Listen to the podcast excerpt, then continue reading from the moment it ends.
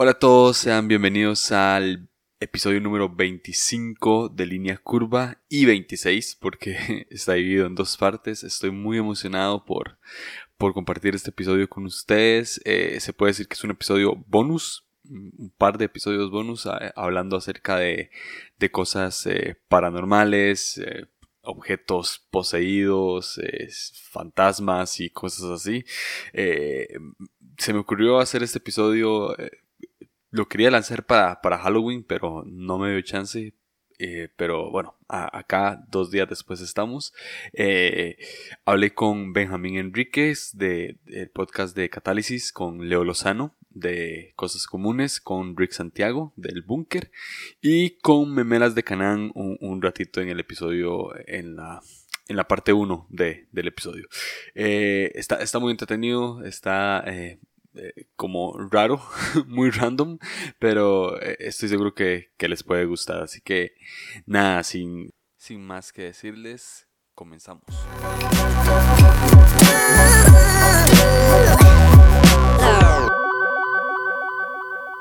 Bueno, amigos, tengo hoy a cuatro invitados acá al frente mío. Eh, voy a presentar a, uno por uno. A ah, uno por cuatro cuatro. Yo soy el quinto, mae. Ay, gracias por interrumpir mi introducción. Eh, voy a presentar a uno por uno. De, de, mi orden acá tengo a Leo Lozano de Cosas Comunes. Leo, un saludo. ¿Cómo están amigos? Qué gusto estar aquí con ustedes. Tengo a Benjamín Enríquez de Catálisis Podcast. ¿Qué onda a todos? Un honor estar aquí. Qué, hipócritas. Tengo, a Memelas de Canán acá. A ver, un saludo. ¿No vas a decir de dónde soy? Ah, ah este sí, de Canán, bro. Saludos. ¿De, ¿De, dónde sos? ¿Se puede decir de dónde sos? Memelas de Canán, de Canán. Ok, ¿ves? Israel. sí. Y tengo a Rick Santiago de El Búnker. De Puebla, ¿no? De Puebla. La olvidada Puebla. Saludos. De El Búnker que está en Puebla. Vamos a hablar de, de cosas paranormales que nos han sucedido o cosas que me han contado. puse un sticker en Instagram y me llegaron bastantes preguntas. Y honestamente no, no, no sé qué va a salir de aquí. Tengo mucha fe en cada uno de ustedes. bueno, puede que este episodio nunca salga. puede ser interno. Puede ser que solo ¿qué creen? No se grabó. puede ser que sea ser una exclusiva para los de podcast en español. Ajá, es un audio largo para los de podcasters. ¿Cómo? ¿Va a ser para Patreon? Sí. Voy a abrir un Patreon solo para esto. Y, me, bueno. Me siento agredido, debo decir. Qué bueno. I know. oh, bro, casi me cae el micrófono. Ok, suave. Ya. Ok. Me contaron hace poco una historia, una amiga, de que fue un retiro espiritual. Y que um, iba como al baño a, a dejar a una, una chica que tenía cargo de su retiro, ¿verdad? Eh, se llama encuentro y van a cabañas y en las cabañas tienen a encuentristas. Entonces iba a llevar a un encuentrista al baño y vio como una persona muy pequeña, como del tamaño de, eh, no sé, como un enano, un duende más o menos, uno treinta tal vez. Y vio que hacía como las manos eh, bien feas y demás. Y entendió ella que era un demonio. Después volvió a donde estaba toda la gente y, y una de las líderes del encuentro le, le dijo que ella tenía como un collar de hada que estaba atrayendo a ese demonio y tuvo como una visión de que tenía una mano pegada al pecho y como que ardía. Entonces, la primera pregunta que tengo es, ¿ustedes creen que objetos puedan atraer demonios o puedan ser poseídos por demonios? Mi respuesta corta es sí. Sí, yo, yo es así, rapidito, eh, una historia similar y trataré de hacerlo lo más breve posible. Es este, hace muchos, muchos, muchos años, allá cuando todavía vivía en Monterrey, tenía dos de mis mejores amigos eran foráneos y vivían muy cerquita de mi casa. Y en una ocasión, a uno de estos amigos, una chica este, de dudosa procedencia, le regaló un collar. Y esta chica eh, en algún punto declaró o, confesó, no sé cómo decirlo, de que ella era, era satanista, era de tercera, cuarta generación de brujas y cosas así. Y este, yo no sé por qué mi amigo decidió quedarse con, con, ese, con ese collar. Y desde el momento que ese collar este, estuvo en, en, su casa, este, sí, el vato empezó a tener así como experiencias mucho, muy gachas. Eh, noches así de terrores nocturnos y ataques este, demoníacos y cosas por el estilo. Y, y, su, su roomie, ¿no? el otro camarada era que vato, desastre de ese tonto collar. Y por alguna razón nunca, no se decía de él hasta que tuvo una experiencia demasiado, demasiado extrema, demasiado heavy. Y sí, trajeron gente a, orar y estuvieron orando, intercediendo y todo, y destruyeron el, el, el collarcito ese y ¡pum! Se acabó el problema. Entonces, sí, yo creo que sí. Ok. ¿Alguien más? Sí, o sea, creo que, o sea, como dijo Leo, mi respuesta corta es sí, pero creo que a veces podemos como sobre espiritualizarlo o pensar que todo ya está poseído. O sea, de la historia de tu amiga que escucho, yo no diría que fue el collar que atrajo. ¿Se cortó o se te fue la cabra?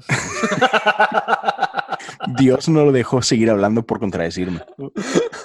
Bro, ya, creo que se congeló. Vuélveme a contradecir, Benjamín. Qué paranormal.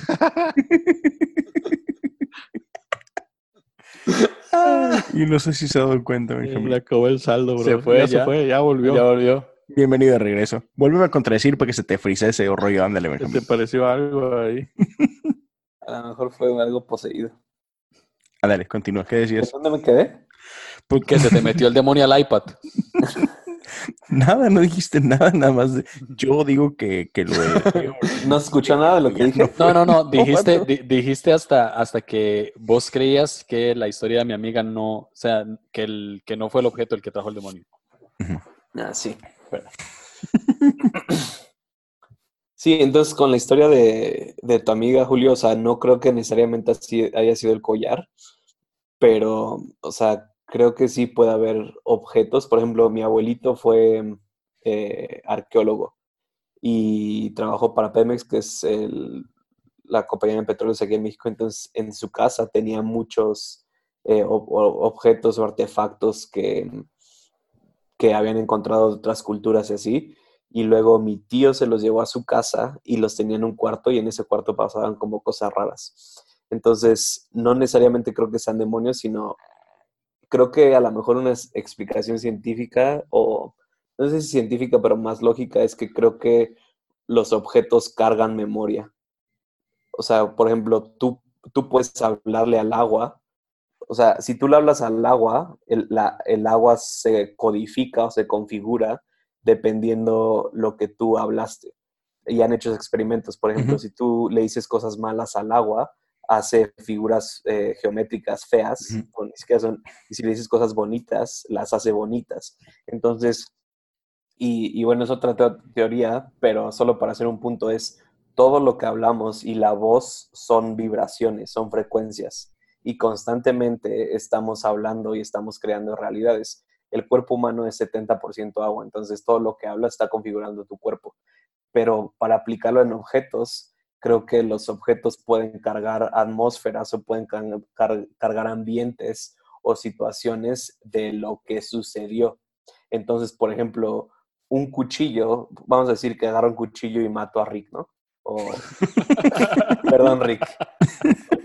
O sea, creo que ese cuchillo, si lo encuentran después limpio, puede seguir trayendo la configuración o la, ah, digamos, la atmósfera que, que- por la cual fue usado. A lo mejor, y eso se siente. ¿Por qué? Porque nosotros espiritualmente sentimos cosas. Entonces, creo que no es que muchos objetos estén demoníacos o demonizados, sino que muchos objetos contienen memoria de por qué fueron usados o para qué fueron usados. y entonces cuando han sido objetos que han sido usados para cosas malas, podemos decir que tienen un demonio adentro, pero creo que simplemente estamos sintiendo la codificación que tienen en frecuencia. Pero con, con, esa teoría, entonces tú estás diciendo que sí crees en las limpias. Sí. O sea, no las que. O sea, creo que. Y bueno, nos vamos a meter otro, pero creo que estaría bien esto con Julio. No, o sea, no vamos a meter, creo que la brujería, creo que la brujería y el satanismo y todo eso utilizan herramientas. Eh, eh, eh, o sea, yo veo lo principal es veo el conocimiento como una pistola como un martillo.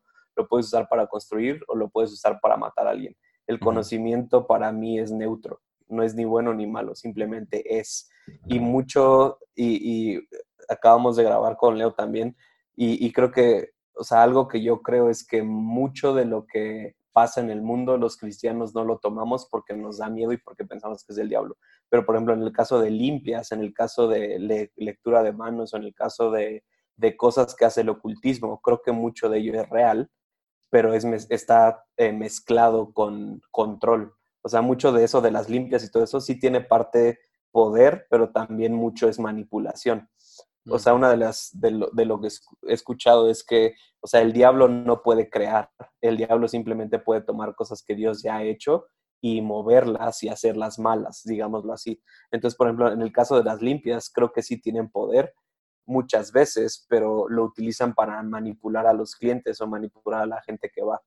O incluso en la Biblia tenemos ejemplos de eso. O sea, en la Biblia eh, hay un, una historia, no me acuerdo del capítulo, donde Pablo se encuentra con Lidia, que era una bruja o era una profetisa y, era como que no era de Dios, pero lo que decía era cierto. En otras palabras, se podía mover en un mundo fético sin ser cristiana o sin ser de Dios. Entonces, en ese aspecto de las limpias o en ese aspecto de la brujería, del ocultismo, creo que tienen acceso a conocimiento que no necesariamente están utilizando para el bien, pero que existe o que es poderoso. Entonces, pero está basado o está arraigado en manipulación y es lo que hace que la gente se vuelva supersticiosa. Pero sí, o sea, creo que puede haber, o, o, sea, hay muchas cosas como el Reiki o cosas así que, que, se usan hoy en día que sí están mal porque creo que si, si abres puertas o, o si no lo haces consciente, te puede influenciar, pero creo que lo podríamos cristianizar porque al final de cuentas es conocimiento tengo una pregunta. ¿Cómo, em, ¿Cómo se abren puertas? ¿Cómo se abren puertas? no, no. O sea, como... E, e, es que eso me, llama la atención, el hecho de que la gente, mucha gente dice que se, que se abren puertas con solo ver una película de terror por ejemplo, ah, o que se abre, o sea, yo no creo que sea necesariamente así, pero creo que es una convicción personal. O sea, creo que hay personas que sí pueden tener una puerta abierta con solo ver, una película de terror porque... Mira, yo la única vez que vi una película de miedo, estaba chiquito y era una película, no me acuerdo cómo se llamaba, creo que era Espejos Siniestros o algo así, alguien la vio. Básicamente alguien se veía en un espejo y cuando esa persona se iba, su imagen se quedaba en el espejo. Y entonces era como un demonio que se quedaba en el espejo y luego ese espejo se prácticamente se suicidaba y entonces la persona en la vida real se moría. Y cuando vi esa película me dio tanto miedo que te juro que me dejé de ver en espejos como por tres semanas. O sea, de que veía un espejo y me agachaba o me veía en un espejo y luego cuando me iba como que regresaba rápido a ver si no me había quedado ahí. Sí. Tenía como ocho años, ¿ok? Pero, o sea, yo no creo que le hubiera algo automáticamente abra puertas, pero creo que sí te hace arraigarte a ideas o a cosas o a sentimientos o a ideales que pueden llegar a causar un conflicto donde sí causas algo que probablemente es lo que la gente define como una puerta. Sí, y estoy de acuerdo. O sea, más que nada, yo lo que creo es que hay ciertos eventos que te sensibilizan a ciertas cosas. Entonces, por ejemplo, me gusta una frase que tiene Rob Bell que dice que todo es espiritual, todo. Entonces, bajo ese concepto, este, sí, porque si te pones a pensar, así como que, o sea, que es una puerta. usamos esa frase de que no, es que abres puertas. ¿qué es eso? O sea, estamos hablando literalmente, estamos hablando de espacio. O sea, a final de cuentas es, es, hay cosas que simplemente te van a influenciar. Y lo que sí creo es que todo lo que te metes produce algo, ¿no? Este, así como depende de lo que comes, es como, como vas a estar físicamente, de la misma manera, lo que consumes te influencia. Entonces, ¿de qué estás llenando tu cabeza? ¿De qué estás llenando tu corazón? Porque de la abundancia del corazón habla la boca. Entonces, ¿qué le estás metiendo?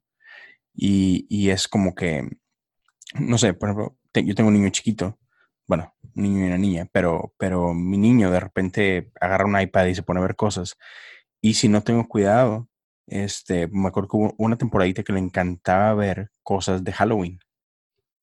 Y él se divertía mucho, o sea, durante el día él se divertía y, ay, padrísimo, risa y risa.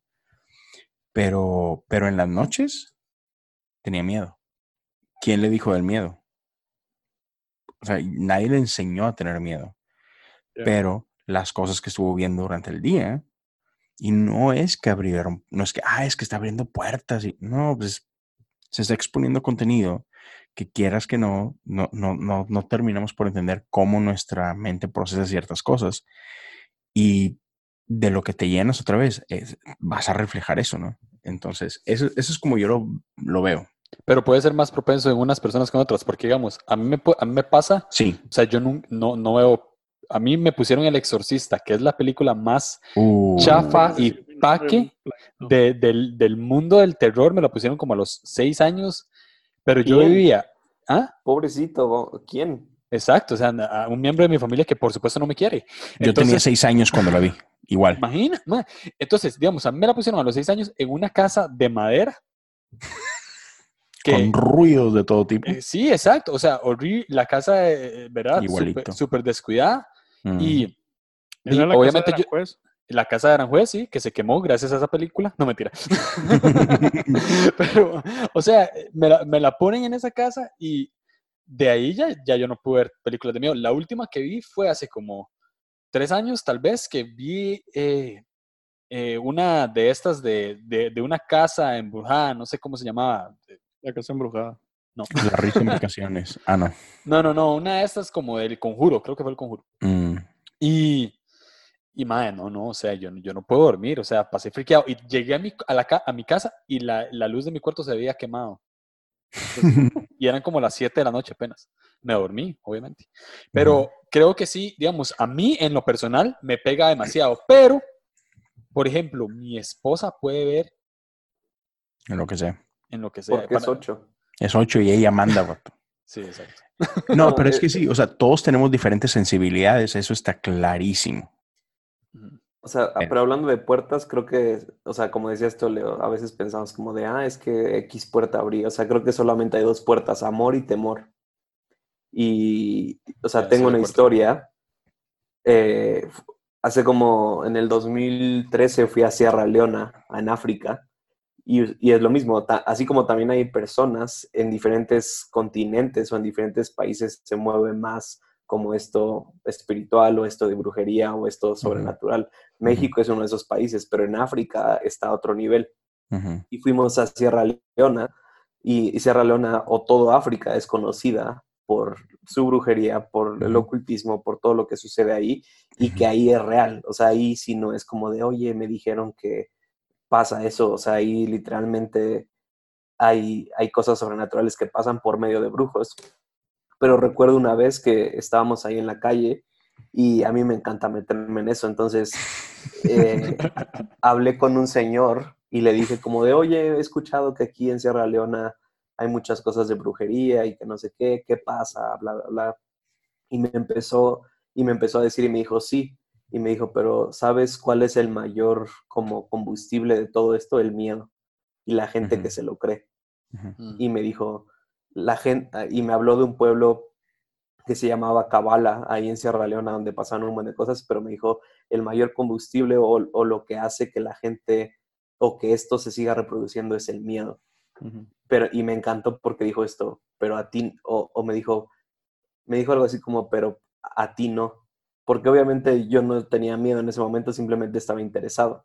Pero creo que, o sea, y a lo mejor era brujo él, no sé, pero era algo que me inventé, pero creo que, o sea, como decías, Leo, creo que no hay, no es que sean tantas puertas, simplemente hay una puerta de temor y una puerta de amor. y, y, y, y, que bueno, creo que otro de los puntos que podríamos hablar es, creo que efectivamente si hay una diferencia entre gente que ha, o sea, que podríamos decir que ha aceptado a Cristo en su corazón o que es cristiana o no cristiana. Creo que ahí sí marca una diferencia entre si puedes abrir puertas o no puedes abrir puertas. Bueno, pero, si, un, si, un cristiano, si, un cristiano, si un cristiano tiene miedo, o sea, eh, eh, se está yendo influenciando por el temor, igual puede abrir la puerta, ¿no? No sé si puede ser mm. poseído por un demonio, porque tiene a Cristo. Eso es lo que no sé. Pero. Yo digo que no. Ok. Ok. Em, tengo, tengo otra pregunta. Eh, me mandaron una, una, pregunta en Instagram que decía que si los fantasmas de las personas, o sea, como esos fantasmas que aparecen, ¿verdad? Que son como la suegra o una cosa así, que si es la persona en espíritu o que si es un demonio. Bueno, no sé si creen en, en los fantasmas, ¿verdad? ¿Qué dice Rick? Yo, yo digo que diga Rick, a ver. Vamos, Rick, vamos, vamos, vamos. sí, la verdad es que no sé qué hago en este episodio, pero... Ah, Necesitamos de tus cinco. ¿Qué dice la razón? Pues, uh, bueno, yo me acerqué al cristianismo porque cuando yo tenía como 11, 12 años, Hasbro sacó un, podemos decir marcas, creo que sí, ¿verdad? Bueno, Hasbro sacó un juego de mesa que era de, brujería, no sé si alguien se acuerda de él. Ah, más o menos hace unos 15 años, Hasbro sacó que traía para leer las cartas, traía un péndulo, traía un montonal de cosas que servía para eso. Y pues bueno, en ese momento para mis hermanos y para mí era de lo más normal y no creíamos en nada de eso. Entonces, eh, pues yo me ponía a jugar con mis amigos en mi cuarto a ese tipo de, juegos de, azar. Eh, el que más jugábamos era el, del péndulo. Haz de cuenta que era una cosa que dejabas en un, en un punto y tú le hacías una pregunta, por ejemplo, me va a cortar mi novia y se movía hacia el sí o hacia el no. Sinceramente, en ese momento, pues para mí era así como súper perro de no, sí, sí responde, este, Ana Mecha, me está hablando el, demonio y cosas así. Y bueno, el punto es que pasó un buen de tiempo que yo seguí jugando y jugando y jugando a tal grado de que no sé, hoy en día esa es mi gran pelea de si realmente ah, existió algo sobrenatural o paranormal en mi habitación, que realmente no podía dormir ahí. Ah, tenía que irme, a, prefería incluso dormirme afuera de mi casa con mi perro porque tenía miedo de dormir en mi cuarto. O sea, a ese grado, de verdad. a ese grado, porque ya tenía hartos a mis hermanos de que llegaban las madrugadas a decirle, oye, ¿me puedo dormir contigo? Y ellos así como, pues ya que... ¿Cuánto duraste? ¿Cuánto duraste? ¿Semanas? No sé, como unos cuatro o cinco meses. Tenía, tenía hartos, tenía hartos a mis papás de que también llegaba en la madrugada con ellos y, les decía que, que, este, pues si me daban permiso de irme con ellos y cosas así, a tal grado de que los harté a todos que prefería salirme de mi casa al jardín y abrazar a mi perro y me sentía más seguro con él que dormir en mi cuarto. Hoy en día esa es mi pelea de si realmente era algo paranormal o simplemente era sugestión o algo que psicológicamente se llama ah, como paranoia o, histeria. Y pues bueno, sinceramente, si tú me lo preguntas al día de hoy, tengo esa pelea de si realmente era un juego psicológico de mi propia mente o si realmente era real. ¿Cómo se curó? Mi mamá no me terminó obligando a ir a la iglesia. limpia. Casi. Casi, casi. Mi mamá me terminó obligando a ir a, la iglesia y pues empecé a pensar en, pues en las cosas divinas, empecé a pensar en, la Biblia, empecé a meditar en la Biblia, empecé a acercarme a Dios, a tal grado de que pues el miedo se me pasó. Y después eh, podía dormir en mi cuarto sin ningún problema porque pues ah, ya simplemente creía en algo más poderoso, más fuerte que era Jesús. Pero al día de hoy, si tú me preguntas si esas experiencias fueron reales o no, no tengo idea. Es lo único que quisiera aportar por ahora. Alguien más diga algo más, Sí, fíjate que más místico o más ah, lleno de fe.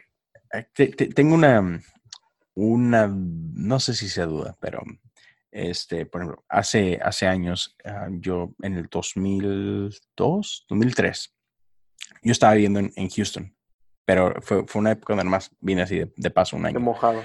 Sí, este, entonces estaba viviendo yo acá y me acuerdo que en ese tiempo mi mamá estaba conmigo. Y en México estaba mi papá, mi hermano más chico y mi hermano, el, de, el del medio. Y este, una ocasión llega mi hermano muy, muy, muy, muy tarde. Venía de una fiesta, este, venía enfiestado y, y era mu- otra vez muy tarde, no sé, cuatro de la mañana, una cosa así.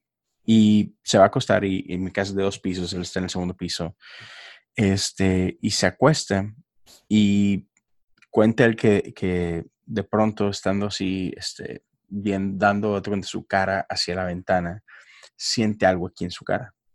Y su primera reacción fue, ay, eh, tenemos una perra que se llama Aruba. Y mi hermano dice que, que dice así en voz alta, ay, Aruba, quítate. Pero de, de repente entra en razón así como que, achis, nuestra perra está en el patio abajo, o sea, el piso abajo. Y inmediatamente así como que se frica. Y mi hermano es, el, es, es la persona más miedosa del mundo. Entonces se panica todo de que a la fregada. Y abre los ojos y no había nada. Y así que, uf, así como que me salvé, ¿no? Pero en eso se gira hacia el otro lado opuesto, que era hacia donde está la puerta. Y dice que a la altura de su cabeza había un niño chiquito, peloncito, así pelón. Y valió queso. O sea, en ese momento mi hermano se queda paralizado, no se podía mover, no podía hablar. Y de pronto este niño empieza a caminar de su cabeza hacia sus pies. Para el momento que llega a los pies, era un adulto. Y mi hermano, así que todo espantado, no sabía ni qué hacer. Y, y dice que solo podía pensar quién eres, quién eres, quién eres, y todo desesperado. Y que esta persona dice lo siguiente: Soy el rey mago. Y acto seguido se va. Estaba soñando o enfiestado de más.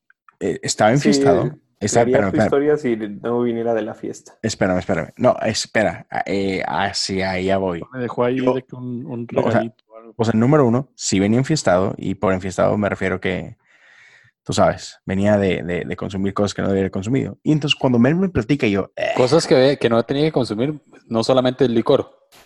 exacto, Ah, ok. licor, pastillas. Ok, todo. para que se entienda más las- la alucinación. Sí. Ajá. O sea, dije, "Bah, mierda, este vato venía hasta el tronco. Y ya, lo tiré al león, la verdad.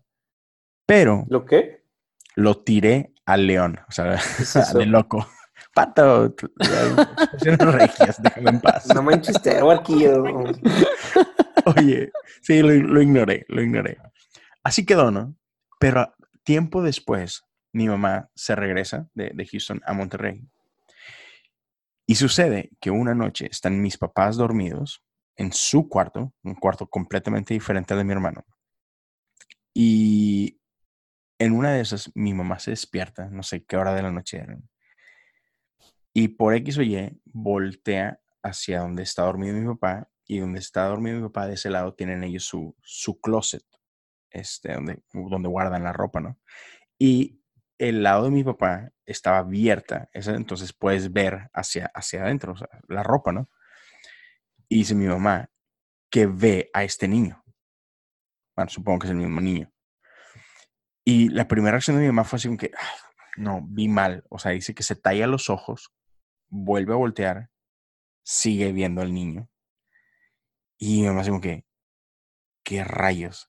Entonces se endereza, o sea, ella estaba acostada, se endereza, se, se sienta en la cama y así como que se acerca hacia, o sea, se inclina para tratar de ver más cerca y, y dice que este niño se tapa la, la boca y se mete al closet entre la ropa. y ahí mi mamá pega un grito, despierta a mi papá, obviamente prenden luces y no había nada. Todo el tiempo dije, mi hermano venía... Hay un problema de drogas en tu familia. Ajá. Y este, pero mi mamá no. o sea, yo dije, qué rey. O al menos que agarraran fiesta mis papás y no me, no me invitaron. Eso es lo que vos pensabas, que no. sí, pero, o sea, neta sí me sacó muchísimo de onda.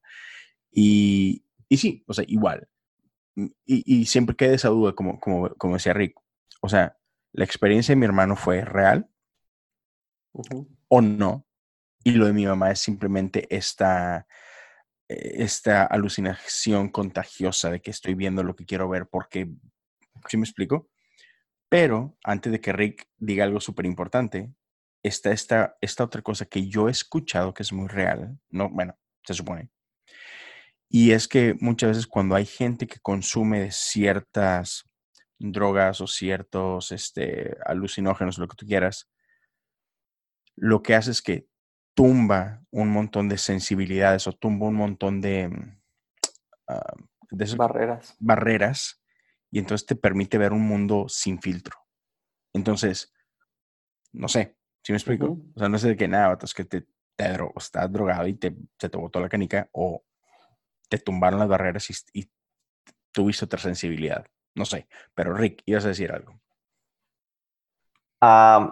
Estaba yo hace dos horas más o menos investigando un poco acerca de lo que ah, mm, probablemente salga de mi siguiente episodio del podcast y me topé con un término que se me hizo muy, muy curioso que se llama este, memoria falsa, que más recientemente psicólogos le atribuyeron como el efecto Mandela. El efecto Mandela es ese es esa posibilidad que tienes de alterar tus propios eh, recuerdos para hacerlos vívidos. Haz de cuenta que, por ejemplo, en la Edad Media había eh, las predicaciones estaban acompañadas de pinturas, estaban acompañadas de grandes ilustraciones, porque las personas que predicaban se apoyaban de ese tipo de pinturas para poderlo para poder ejemplificar mejor a las personas de, mm, pues, de los estratos económicos bajos cómo eran las enseñanzas bíblicas. Por eso es que hay muchas, muchas pinturas que tienen, por ejemplo, que ver a el infierno o, por ejemplo, en el campo y un demonio por ahí asomándose y cosas así. Entonces, el efecto Mandela explica de que ellos creían tanto en la palabra de su, de su predicador y se, eh, y se pasaban tanto tiempo contemplando las pinturas que cuando ellos iban a trabajar o cuando ellos se iban al campo o cosas así, estaban tanto tiempo meditando en lo que habían escuchado y lo que habían visto en las pinturas, que de pronto cuando ellos lo platican o lo cuentan, empiezan a contar lo que ellos vieron en la pintura como si fuera real, como si les hubiera pasado a ellos. Entonces, su mismo cerebro, o es lo que explica el efecto Mandela, les traiciona y les hace creer que ellos vivieron lo que realmente escucharon o vieron en una pintura. Entonces, para mí es como algo curioso, por ejemplo, ¿no? Quién sabe, no, no sabemos, igual no, no me atrevería a emitir un juicio con, pues, contra ese tipo de, historias o testimonios, pero podría ser una buena explicación lógica, que a lo mejor nos sugestionamos tanto con las historias de los demás, que tenemos recuerdos que empezamos a creer que los vivimos o que, o que queremos vivirlos, porque nos lo creímos que fueron reales, aunque quizás no lo fueron. Podría ser una explicación lógica, por ejemplo, ¿no? El de tu hermano a lo mejor andaba algo movidón, tuvo una experiencia, pues a lo mejor de una alucinación, luego se lo platica a tu mamá de tal manera que ella lo, pues es un impacto tan fuerte que se lo termina quizás creyendo y en un momento de estar meditando y pensando y no poder dormir, insomnio y dolor de estómago y demás, quizás el efecto Mandela hace que ella experimente ese recuerdo que realmente en su cabeza ya venía dando vueltas. Eh, no sé, es algo que quizás podría ahí comentar. Sí, creo que creo que es verdad y he visto, o sea, estoy de acuerdo contigo, Rick. No me parece falso, creo que es verdadero. Creo que, o sea, creo que sí mucha gente puede inventarse cosas, pero yo también he estado del lado donde gente sin comunicar, o sea, como dices, la, la mamá de Leo le comunicó o al revés, pero también he estado donde ha habido gente que no tiene nada de contexto y no sabe nada y ven cosas. Eh, y, y, lo he vivido yo de primera mano porque tenemos una propiedad eh, donde lo he vivido. pero la definición que se tiene es, regresando a la pregunta que hizo, la pregunta que hizo Julio, a eso se le define como espíritus familiares, que es decir, que son demonios o espíritus que adoptan las características de una persona, pero no es la persona. Entonces es por eso que mucha gente dice como de, ay, yo vi a mi abuelita en el hospital, o ay, este, yo vi a una niña, bla, bla, bla, porque, o sea, o sea, primero no creo que sea literalmente la gente que se murió, porque eso, eso eh, diría que Dios no tiene control sobre las almas o Dios no tiene control sobre qué pasa cuando alguien se muere. Pero sí he escuchado de, y creo que ese es así se le llama, que son los espíritus familiares, que son espíritus que no sé si necesariamente sean demonios, que adoptan las características de una persona, incluso el físico, y por eso cuando la gente los ve, como que lo reconoce y dice, ah, esa era mi abuelita, pero no seriamente son las personas. Pero también, eh, como les dijo, he tenido esas experiencias de primera mano y personales, donde gente sin ni siquiera decirles cosas que pasan en un lugar, se acercan con nosotros y dicen como de, oye, esto pasó, algo les había pasado y decimos como, ah, sí, sí había pasado, pero no le decimos a la gente por lo mismo, porque no queremos que sea algo como creado. Sí, eh, bueno, Memelas se, se, tuvo que ir, todos les decimos adiós. Bye. bye. Y eh, eh, con, con, lo que dijo Benjamín, hay una historia de, unos amigos que vieron a la misma persona que que otra, eh, que otra persona vio en otro país. Y estos tres amigos no se comunicaban entre sí. O sea, véanlo así. Es como que Leo lo vio en un sueño o en una visión. Rick, por otro lado, sin hablarle a Leo, lo vio en un sueño y en otra visión. Y Benjamín tuvo una experiencia más como presencial en otro país, sin hablar con Rick y sin hablar con Leo. O sea, sucedió así. Y hasta la fecha no, no, no se sabe y eh, como que dos de estos amigos se hablaron, pero no hablaron con la, con la que tuvo una experiencia presencial. Y mi pregunta es, es una, eh, no sé, tengo esta, como esta duda, si, si puede ser una, una bruja que se teletransporta, ¿verdad? No sé si, si suena muy loco, o puede ser un demonio, pero lo que sí me parece raro es que estaba en otro país y también estuvo acá en Costa Rica y se, apareció en tiempos muy cortos. Era como extraño. No sé, no sé qué opinan. Eh, podría, podría contar la historia bien, pero está como, es como un poco larga, pero más o menos es así. ¿Ustedes qué piensan? Sí, tiene sentido. Y creo que más que sea la misma persona o una bruja muy poderosa, que también podría ser, pero creo que es más como conceptos conceptos plasmados que ya tenemos en nuestra mente de cómo se debería ver algo. Entonces es como de, si tú piensas cómo se debería ver un fantasma, es como de, ah, es este tipo con una sábana blanca.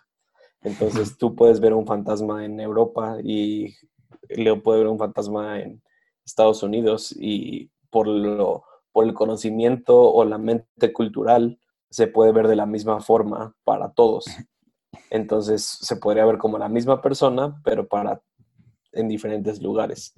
Pero, o sea, no suena loco para mí, creo que es algo que podría ser, o como tú dices, alguien que sí realmente tiene la capacidad de manifestarse, o un espíritu familiar que puede, tiene la, capacidad para manifestarse, sí.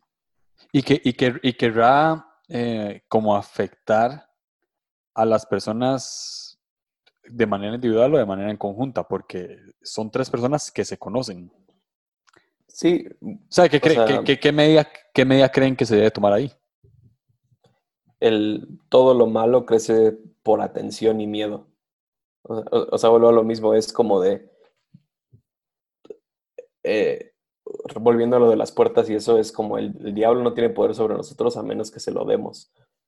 Y, todo eso del ocultismo, todo eso de lo demoníaco, bla, bla, eso crece, la única forma de crecer en poder es con atención y miedo. Entonces, creo que puede ser que mientras más atención le dan a eso, más puede aumentar la influencia que tiene.